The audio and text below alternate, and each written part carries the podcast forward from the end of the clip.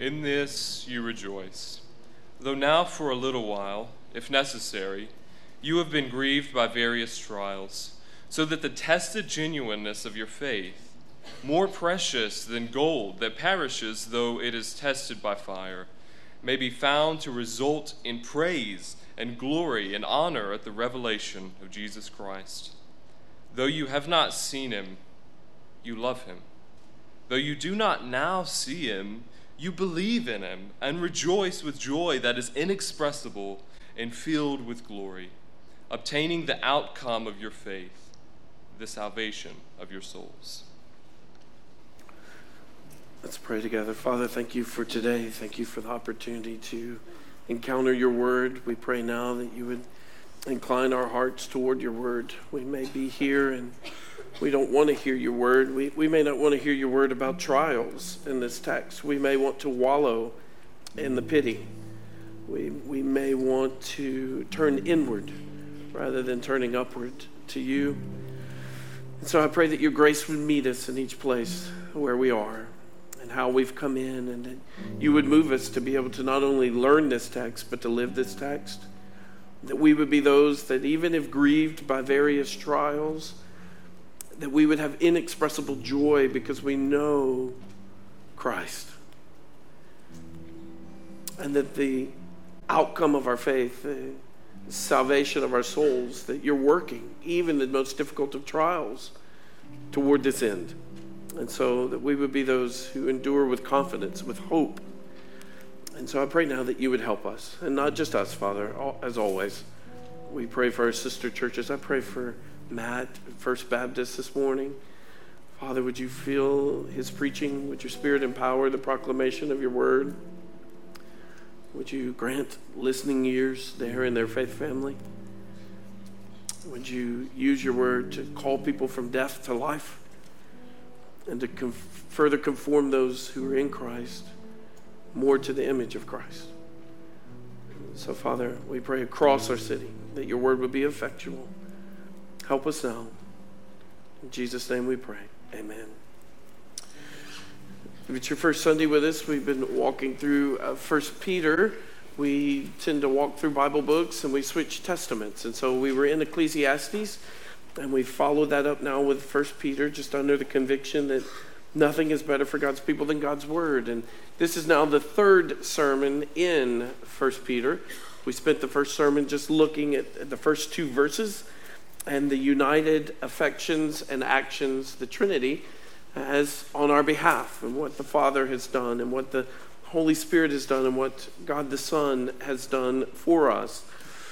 And then last week we looked at three through five, and again, being reminded that God has done something in us that nothing will ever be able to thwart, that He has granted a life that the world can never touch, and death can never even take away, and that we've been called to a, a living hope. But if you noticed uh, the tenor of our songs today, there were songs that were about trials, there were songs that were about difficulties. And I want to say a word that I think it's good that we sing those songs and that as we come in Sunday after Sunday, not every song is rah rah and cheery cheery. That, that sometimes we sing through tears.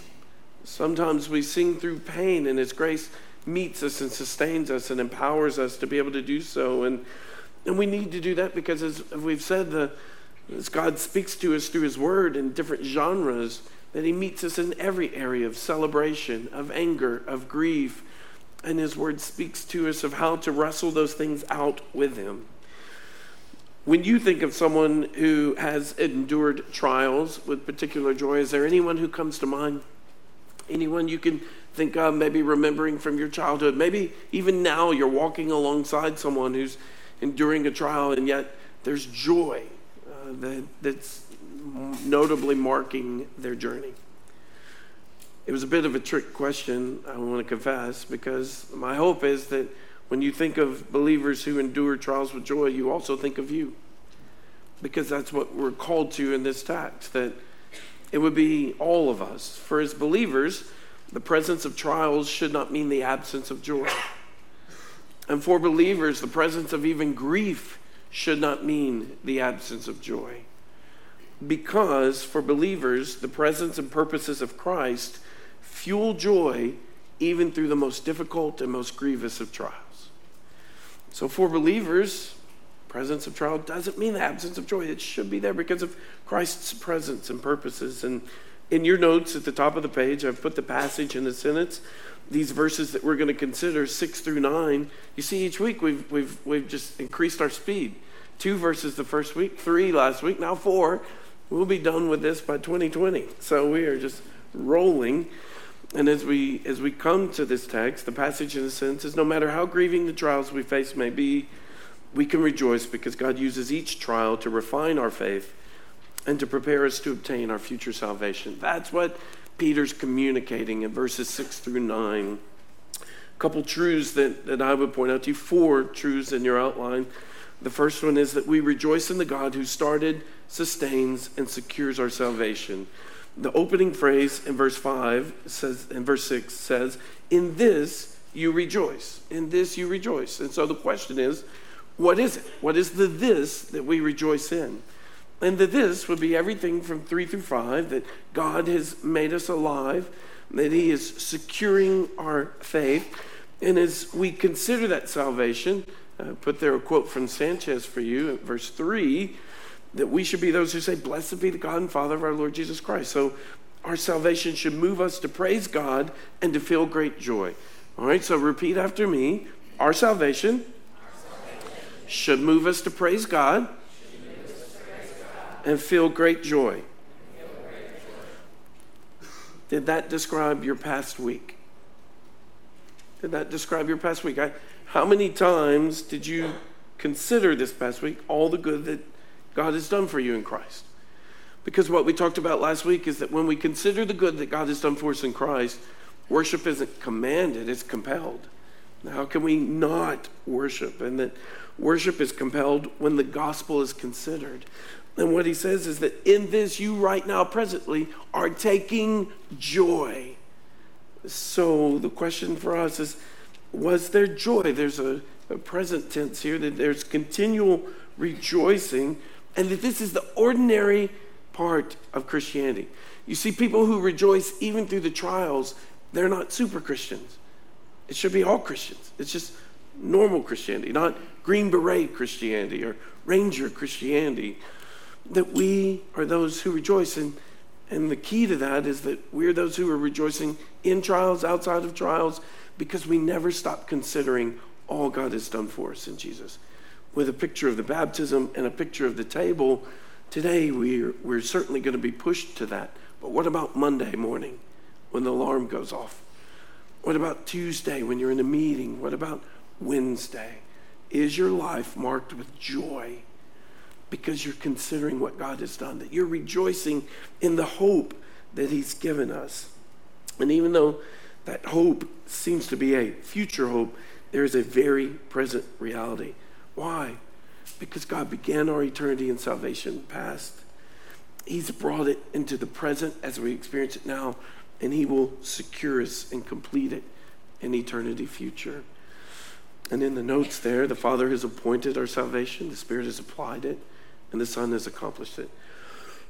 you know, you can't go to youth camp, and I couldn't grow up in children's ministry without singing I've got joy down in my heart, deep, deep down in my heart. And then do you know what they say next? Spell it, what every first through sixth grader wants to do, right? J O Y comes with motions, right? It's the only way you get Baptists to do motions. Baptists naturally in worship services are motion sick, but J O Y down in my heart, deep, deep down my heart, Jesus put it there and nothing can. There it is. Destroy it, destroy it, destroy it. There it is, there it is. Thank you. Thanks for the guttural. There it is. I've got joy down in my heart, deep, deep down in my heart. And this should be the daily, daily lens, the daily claim and truth of all believers. Not because the day isn't difficult, but because nothing will ever change the good God has done for us in Christ. And when we consider, we are compelled to joy. We are compelled to praise. But the reality is, even if we have this joy in our heart, there are a lot of things that try to destroy our joy. Sin is one of the greatest killjoys. Nothing It tries to decrease joy in our life more than our own pursuit of sin. But trials and suffering, pain and grief, that these are competitors to joy in our life. And so Peter has a word for us, which gets us to truth number two that we rejoice in the God who uses all things, including grieving trials, for the good of our faith and for his glory. And our greatest need is to have a biblical perspective on our trials. So in verse 6, he says, In this you rejoice. And now the rest of 6 and 7, he writes, Though now for a little while, if necessary, you've been grieved by various trials, like having to listen to a pastor who sounds like he's got a frog in his throat. You're like, How long, oh Lord? How long? Right? And so, so that the tested genuineness of your faith, more precious than gold that perishes, though it's tested by fire, may be found to result in praise and glory and honor at the revelation of Jesus Christ. So he says, you're rejoicing in three through five, even while in the midst you're experiencing trials. And so we have to have a biblical perspective on trials because there's some who would counsel us, like Job's friends. Well, Job, you're going through this because there's sin somewhere in your life. And while there are trials that we experience because we have chosen disobedience, not all of our trials are because of sin that's hidden mm, all of our trials ultimately are due to God's sovereignty. We will see this in our text. But a couple things, a couple truths about trials is that they, they come in various forms. I love that he says, You've been grieved by various trials. He's going to get specific about their persecution. He's going to be specific about a wife who's living with an unbelieving husband and those who uh, used to run with a different crowd and now that crowd is persecuting them. But he's really gracious in the opening here just to say, it's all kinds of trials. All kinds of trials. It, it's not just about because you stood up for Christ and are being persecuted. Trials come in various forms. This week, Mr. Tommy had an outpatient procedure, and there was some complications from that. Miss Patty Brown has been walking through her trial and surgery and battling of cancer. Others of you are walking through trials of marriage or trials parenting teenagers or children, or trials of babies that want to stay up all through the night, or trials in friendships, trials at your work. And the reality is, not all trials are the same. What we want to be careful is that we're not dismissive of other people's trials just because we don't struggle with those. We can be so dismissive of others and say, How could you struggle with that and lack full compassion? We want to be careful to not do that. Peter is saying, Look, trials come in various forms. and when they come, trials can be grieving. And you want to not miss that word. In this you rejoice, so now for a little while, necessary, you've been grieved. that word grieved means it's not just a little sadness. Grieving involves deep sorrow. That whatever the trial has come, it's something that's moved you perhaps even to weep. It's moved you to being gut wrenched inside. And so the call to joy doesn't deny the reality of suffering. The incredible thing is, this joy sustains us through that suffering, even through the grief. And I want to give you a good word this morning because in some brands of Christianity, it seems that grief and sadness aren't allowed. And yet, the Bible leaves room for grief and sadness. What the Bible calls us to is grief and sadness with hope. So it's not wrong to be grieved at times. When we buried my grandmother, I was grieved to no longer have conversations here with her. As we've come along, and some of you have experienced losses, those are very real losses with very real pain and very real grief. And so the call isn't to stop crying, the call is to hope through tears the call to joy, even through deep, gut wrenching sadness. And that there's a simultaneous experience in normal Christianity of grief and joy, of grief and joy. So trials come in various forms and they can be grieving, but there's another perspective we need from the Bible on trials is that they're only for a little while. That's what it says there, right? In verse 6, in this you rejoice, though now for a little while that you've experienced this trial, uh, how long do you think a little while is? Or maybe I should ask another question. How long do you prefer a little while to be? Right? Many of us uh, prefer for the little while to be very short. But as Peter writes this, uh, I don't think the little while means just a few days, a few weeks. Certainly, there are trials that have a duration and, and it doesn't last forever. But you know, for some, there is a trial that will remain for the remainder of their life. Paul had a something that he wished the Lord would remove, and the Lord would not remove it. And so we assume for the remainder of his journey, the Lord kept it there to, to push Paul back to the Lord, right? And so for a little while, it's probably best to consider that a little while could mean the rest of our journey until either our death or Christ's return. And so for a little while, we will lose loved ones. And for a little while, we will be lonely or deserted. For a little while, we will be sick. Man, I can tell you, uh, we may be poor. We may cry. We may bleed. And we may be oppressed and mistreated by those around us. And this is the incredible thing that Peter is calling us not to joy afterward, but to joy even in the little while. And I want to tell you that this doesn't happen on accident. We, we say all the time discipleship is not accidental, it's intentional. It's intentional. And we have to shepherd those entrusted to our care. How do we have joy, even for the little while, even for the duration? And it begins by reminding them that this little while on earth is not just about our ease and prosperity. There are versions of teachings that with Jesus, everything's good. There are no struggles. That's fine. That's just not the biblical teaching of Jesus. That we're not called to just ease and prosperity. With Christ and in following him in particular, there will be trials. And no one experienced a greater trial than Jesus, as marked by this table. We'll come to that. And so, if our version of Christianity is ease and comfort and safety, that knows nothing of the cross. For there was nothing easy or safe or comfortable. But there's another word that's really interesting about a biblical perspective on trials. So they're various, they take different forms. They, they can be grieving and a struggle for us. They're only temporary, though. Even if they last 80 years, they're only temporary. But there's another word he uses. He says, though now for a little while, if necessary. If necessary. How many of you have ever thought that you would prefer for trials not to be necessary? Many of us perhaps pray, Lord, if it could be another way, right? And there's a detour around this.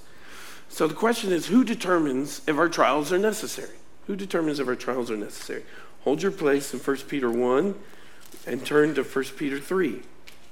Turn to 1 Peter 3 and turn to verse 17.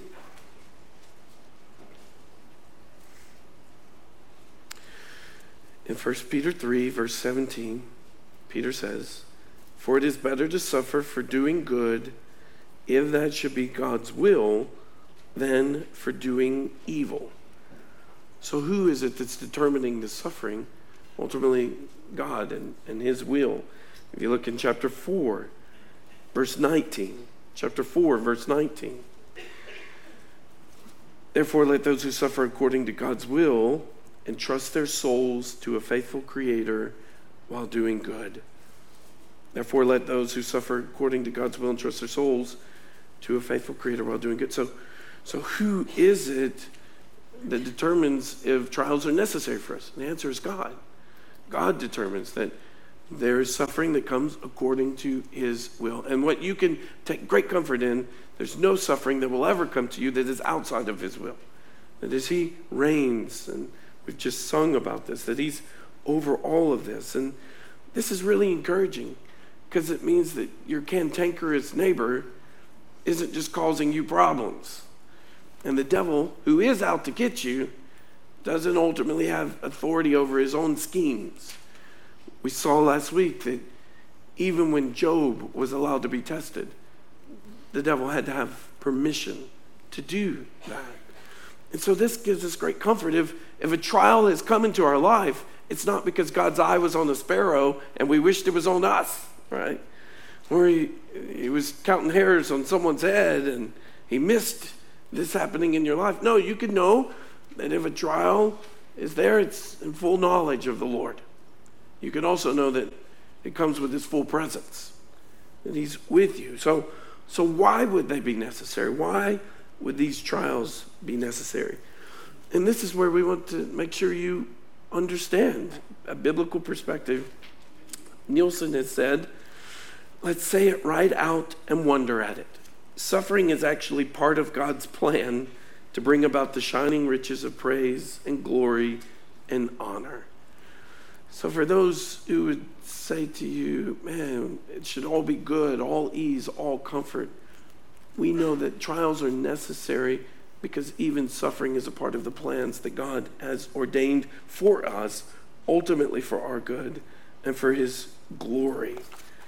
And so we can take comfort in that. So, in order to be able to move forward, though, in joy, not only do we need to have that biblical perspective, but there are various kinds, they're grieving, they're for a little while, and they're necessary. We need a deeper perspective on so, what is his purpose? What is the necessity of them? And so, let's consider now what Peter will say about these trials. He says in verse 7 so that, you should always circle so that in the Bible or therefore, in order to, because, for, F O R, you should circle these words because he's explaining. He says, so that the tested genuineness of your faith, more precious than gold that perishes, though it is tested by fire, may be found to result in praise and glory and honor at the revelation of Jesus Christ. That verse is a summary of the purpose of our trials. I mentioned to you last week, those of you who were here last week, that at his execution, Dietrich Bonhoeffer said, This is the end, but for me, the beginning of life. But three months before he went to his death, he wrote these words. And maybe you wrote these in your journal this week too. Maybe this was your prayer to God. Should it be ours to drink the cup of grieving? Any of you start your journal that way this week? Any of you think about the cup of, of grieving? He says, even to the dregs of pain at thy command. So, even to the very bottom of it, we will not falter, thankfully receiving all that is given by thy loving hand. Let me read it to you one more time. Should it be ours to drink the cup of grieving, even to the dregs of pain at thy command, we will not falter, thankfully receiving all that is given by thy loving hand. Let me just ask was there a trial you experienced this week that you didn't thankfully receive? Was there a trial this week that you didn't think came from the loving hand of a sovereign father? Here's why it's important to have a biblical perspective on trials and to understand God's purpose. Because if we do not have a deep and abiding trust in God and His Word, we will try to flee every trial. And we will want out of the trial rather than getting out of the trial, why God has us walking through it, why God is walking through it with us. And so we need his perspective. So, why does he use trials? Here's what we see God uses trials to purify our faith. He says that the tested genuineness of your faith, more precious than gold that perishes, it is tested by fire that there is a purification that comes when gold is put in the fire. There's a purification that comes. And so God uses trials to purify our faith. So our trial keeps us trusting, and He uses the trial to burn away self confidence and to drive us to Jesus. Another pastor has said, You have faith, but there are impurities in it. There are elements of murmuring or pessimism or complaining. There are tendencies to trust money and position and popularity. And so dirt is mingled with the gold of faith. And so what God uses is a trial to burn all those things away. Hold your place in 1 Peter. Turn for a moment to 2 Corinthians chapter 1. 2 Corinthians chapter 1. I want to show you Paul's suffering because sometimes misery loves company, doesn't it? When we're miserable, we want to know everyone else is miserable too. Or we use it as our spiritual gift to make them miserable that day, right? It's our goal that if we're going to be melancholy, they should be too. And some of us, unfortunately, rejoice when others suffer. rather than, than be grieved for them. So I want to show you a trial uh, that Paul had, 2 Corinthians chapter 1, verse 8. For we do not want you to be unaware, brothers, of the affliction we experienced in Asia, for we were so utterly burdened beyond our strength that we despaired of life itself. You see, there's some key phrases there. That here's Paul, who loves Jesus, who writes about Jesus, who's a missionary for Jesus, and he's experiencing affliction. And in that, that it was such a heavy affliction that they were burdened beyond their own strength. Their strength was not sufficient for the trial they were facing, feeling as if they'd received the sentence of death. You ever felt that from your trial? I just want to die right here today. This is it. This is the end of me, right here. And on any day you feel that, you could know that Paul felt that. It doesn't make you a less of a believer. Paul felt it, but he he doesn't stop there. He goes on in verse 9 and he says, Indeed, we felt that we had received the sentence of death, but that was to make us rely not on ourselves, but on God who raises the dead. You see it? You see the purification? We were beyond our strength. But God allowed us to experience this to make us rely not on ourselves, but on God who raises us from the dead. You can go back to, to 1 Peter here and just know that, that God uses trials to purify our faith. So if there's anything else that you're relying on, money, other people, your own self, he will use trials to show you how lacking all of those are, how wanting they are, and yet how sufficient he is. So he uses trials to purify our faith. He uses trials to prove our faith.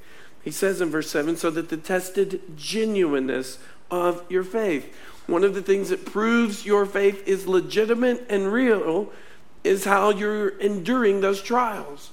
And he's using that to, to show not just you, but to show the world you're not someone who just goes to church. You're not just someone who sits in the same seats with other people in the same room on Sunday morning, there's something legitimate in your life that He and He alone has done. And He shows that it's not just a profession, that there's a reality.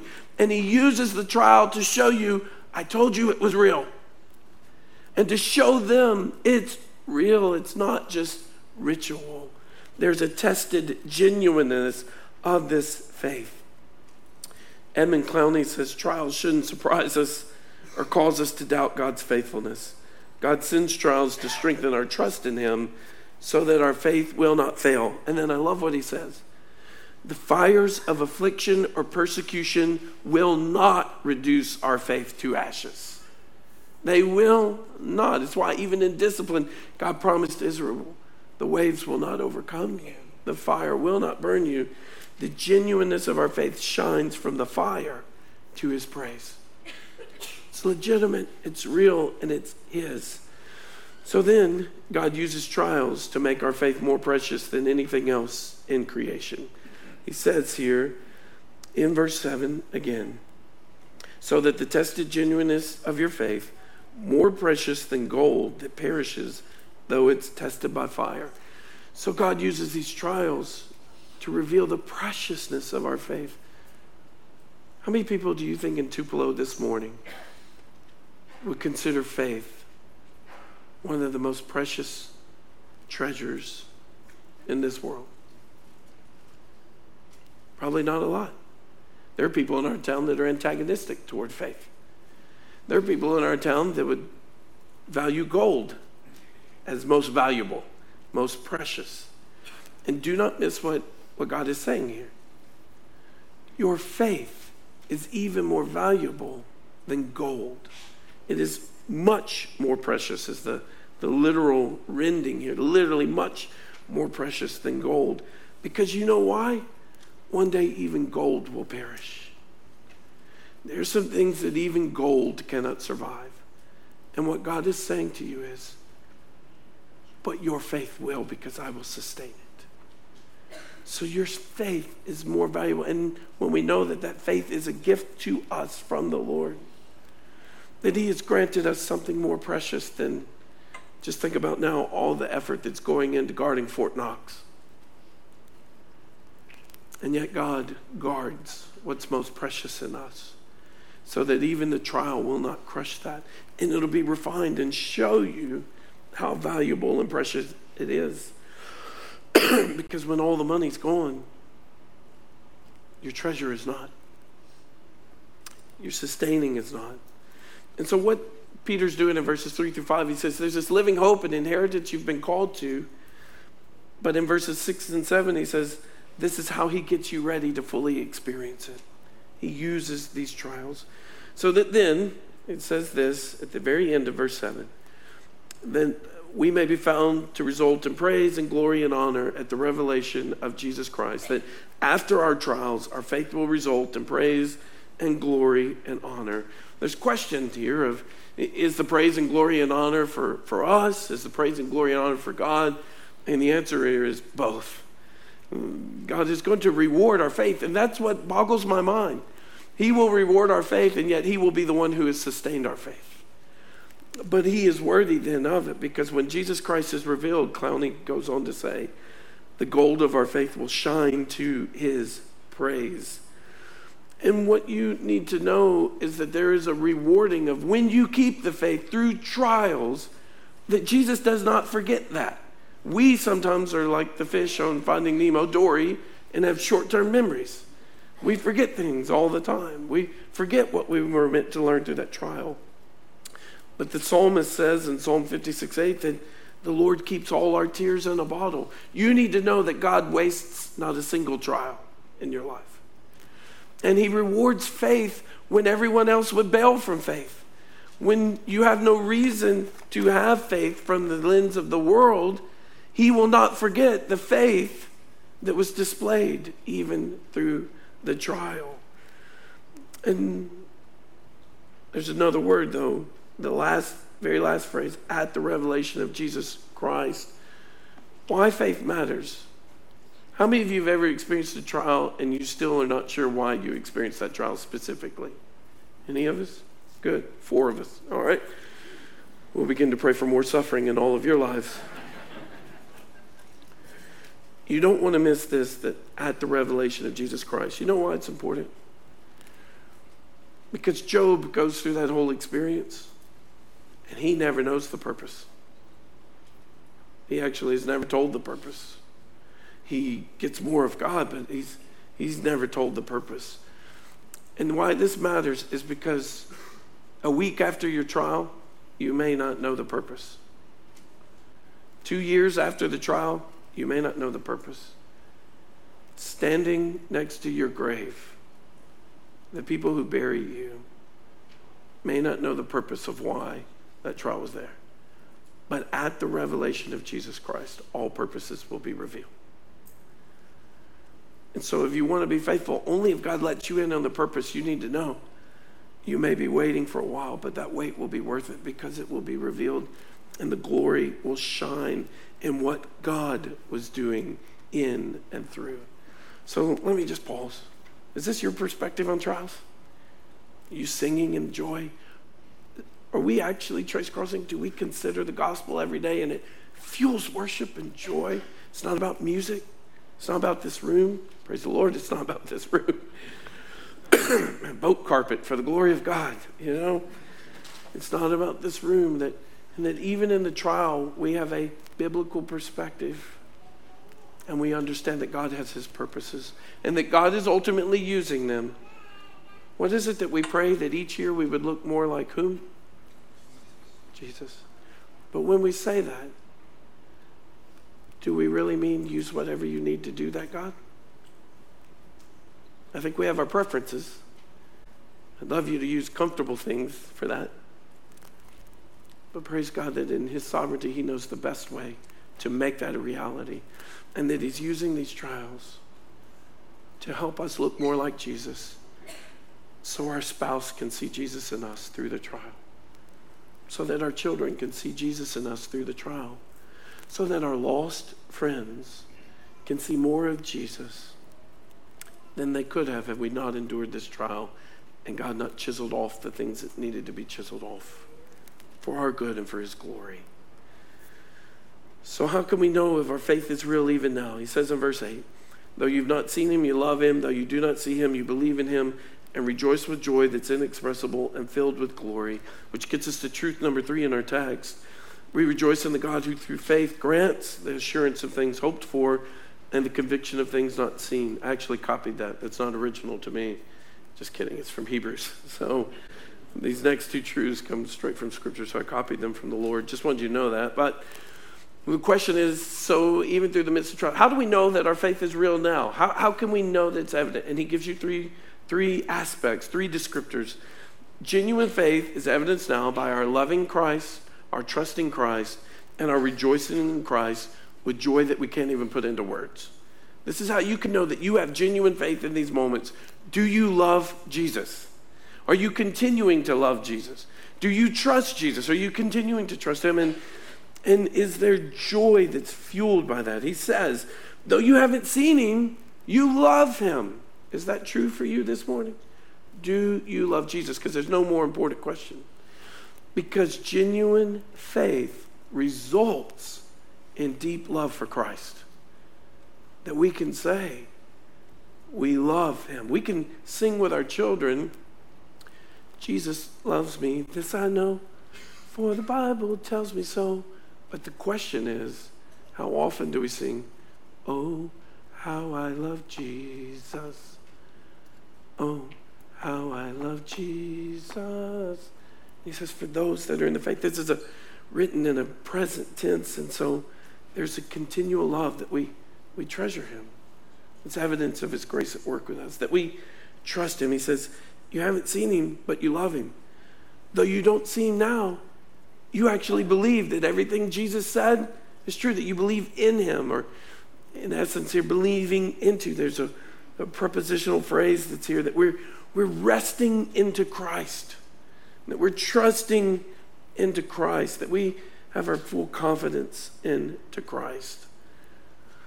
And so you can know that through those trials, He's using it to help you love Jesus more, to trust Jesus more.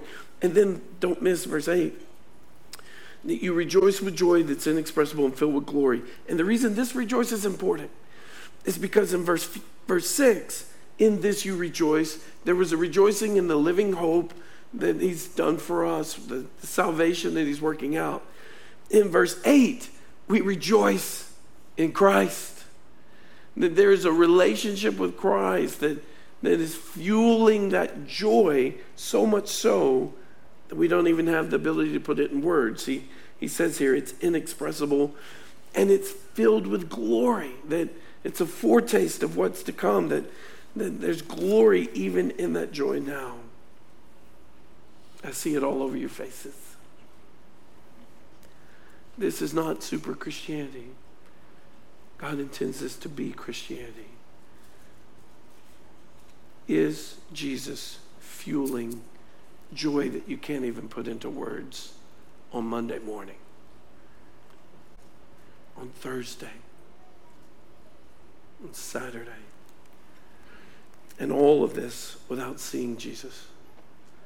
So how is it that we that we come to see him and to believe these things? Hold your place in First Peter. I want you to turn to one other spot. Turn to Romans 15. Turn to Romans 15. I want to be honest with all of you. I have never seen Jesus physically. I've seen pictures of Jesus, and I have problems with all of them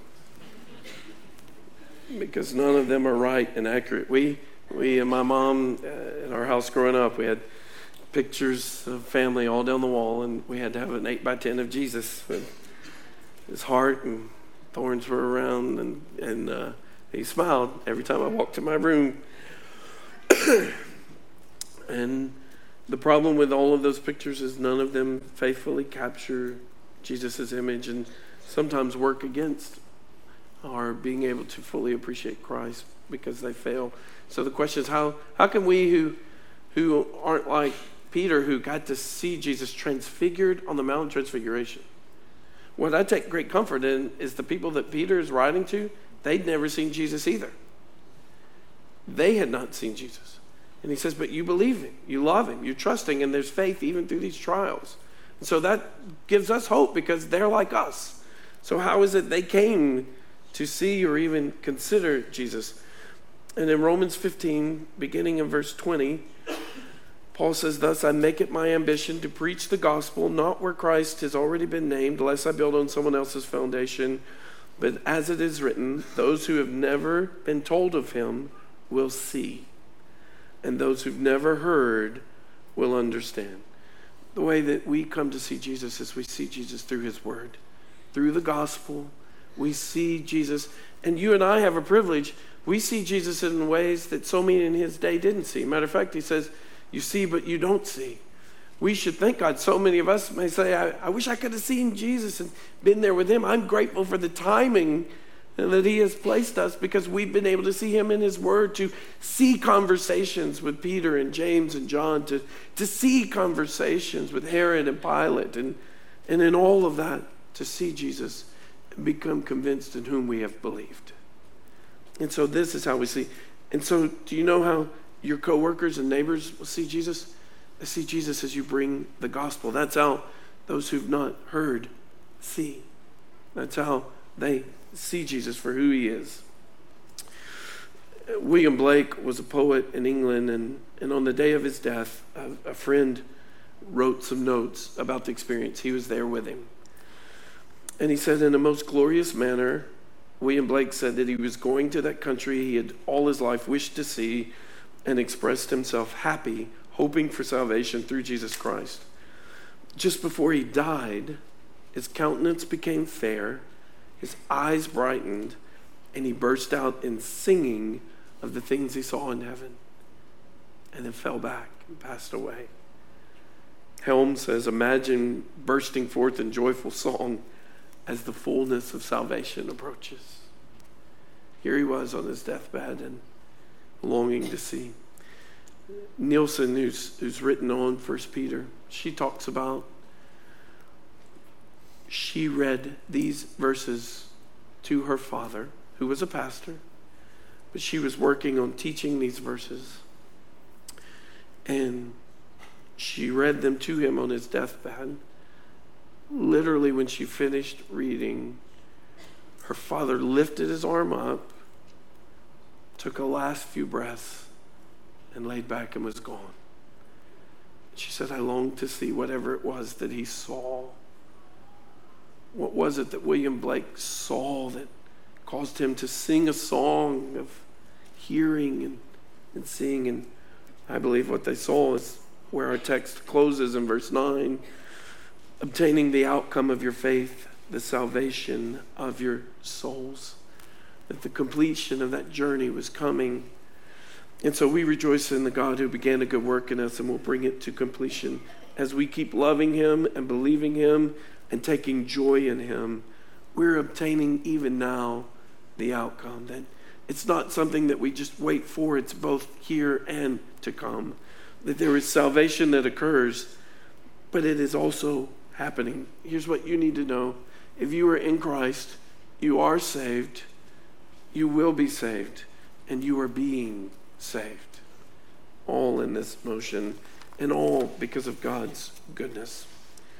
I want you to turn to, to Hebrews 12. That's where we'll close as we transition to our table. I'll ask Mitchell to come. And as we turn there, uh, I've tried to be honest with you this morning. Trials are fiery, aren't they? Trials are difficult, and we should never pretend otherwise. Can I, can I say a fresh word to you? If you are struggling in a trial, this is not a place where you have to pretend. We do not want your spiritual gift to be good at pretending to be strong. This is a place where we can take all masks off and be real. Because in the trial, we don't just need Jesus, we need brothers and sisters that are in the fight with us. The Puritans had a phrase of fighting for joy. And I need brothers and sisters who will help me fight for joy. But uh, we often say we don't do that because we want each other to think we're better than we are. Let that not be the case here. That on the days that we struggle, that we can be honest. You don't have to fool us. Fool people on social media. Don't fool us. Trials are grieving. We're walking through it with, with Granddaddy. Granddaddy's here. His, his body, he was injured two years ago. One day we're out skiing, and his body's never been the same since then. And we're walking through, and it is difficult. It's difficult to see Granddaddy, who I think about the marathon that was run this morning. I'm grateful I wasn't running it. And I'm grateful that the Browns didn't ring my doorbell at 5 this morning. See, that was a grace. My granddaddy was running half marathons at a whim, and now you see him walk in with the staff, and it's a visible reminder to us and coming alongside and praying and begging. Bearing trials together is what we do. No one in this faith family should ever feel they have to bear a trial alone. And no matter what trial you experience, here's what Peter is saying to you the trial will not be the last word. The trial may cause you to weep bitter tears. But through the tears, you can see that inheritance. It's unfading, incorruptible, undefiled, imperishable. And that we can trust that no trial is on accident. And that no trial we are left to our own resources. But that we would be those that, as Adoniram has done, when we come to Christ, we say, Here's my life. Are we those who mean it? That we would say, Here's all my life. Whatever ways you need to help me look more like Jesus, then to that I say, Yes, Lord. And what Peter says is even through gut wrenching trials and grief, joy. Joy. If you're in Hebrews 12, there's never been a more difficult trial than the cross. There's never been more pain than the wrath of God being absorbed on behalf of countless millions of souls who'd all gone their own way. And yet, in the cross, there's never been a picture of more joy. In Hebrews 12, this is what the author of Hebrews says in verse 2 Looking to Jesus, the founder and perfecter of our faith, who for the joy that was set before him endured the cross, despising the shame, and is seated at the right hand of the throne of God. Consider him who endured from sinners such hostility against himself, so that you may not grow weary or faint hearted. So, do you see it? He doesn't negate the difficulty of the trial in which Jesus endured. He just says he set his eyes somewhere else, and, and where he set his eyes was on the joy. And I got to tell you, that's got to be some joy to endure the cross, scorning its shame. What joy! And we're called to set our eyes on Jesus then, and to see where he set his eyes, and then to consider him so that when we endure hostility, we keep running. We keep running because He keeps refining. And so that's what we celebrate at this table today. Jesus has accomplished what we could never do, and, and the hope that, as we've already sung, Death, where is your sting? Jesus knows exactly where it is because for three days he laid in it. You want to talk about a trial? Death is a pretty, pretty big trial. And for three days, he laid in it in your place. Until the Father said, Get up. And death was forever crushed. Your trial may bring the end of your physical life. But your trial will never bring the end of your eternal life because Christ has crushed it. And so we celebrate as we come to this table because you know what I deserve from God? I only deserve wrath. I only deserve trials. It is a misnomer to think that I only deserve good from Him. I actually deserve no good because for the balance of my life, and sometimes even now in Christ, I still choose rebellion.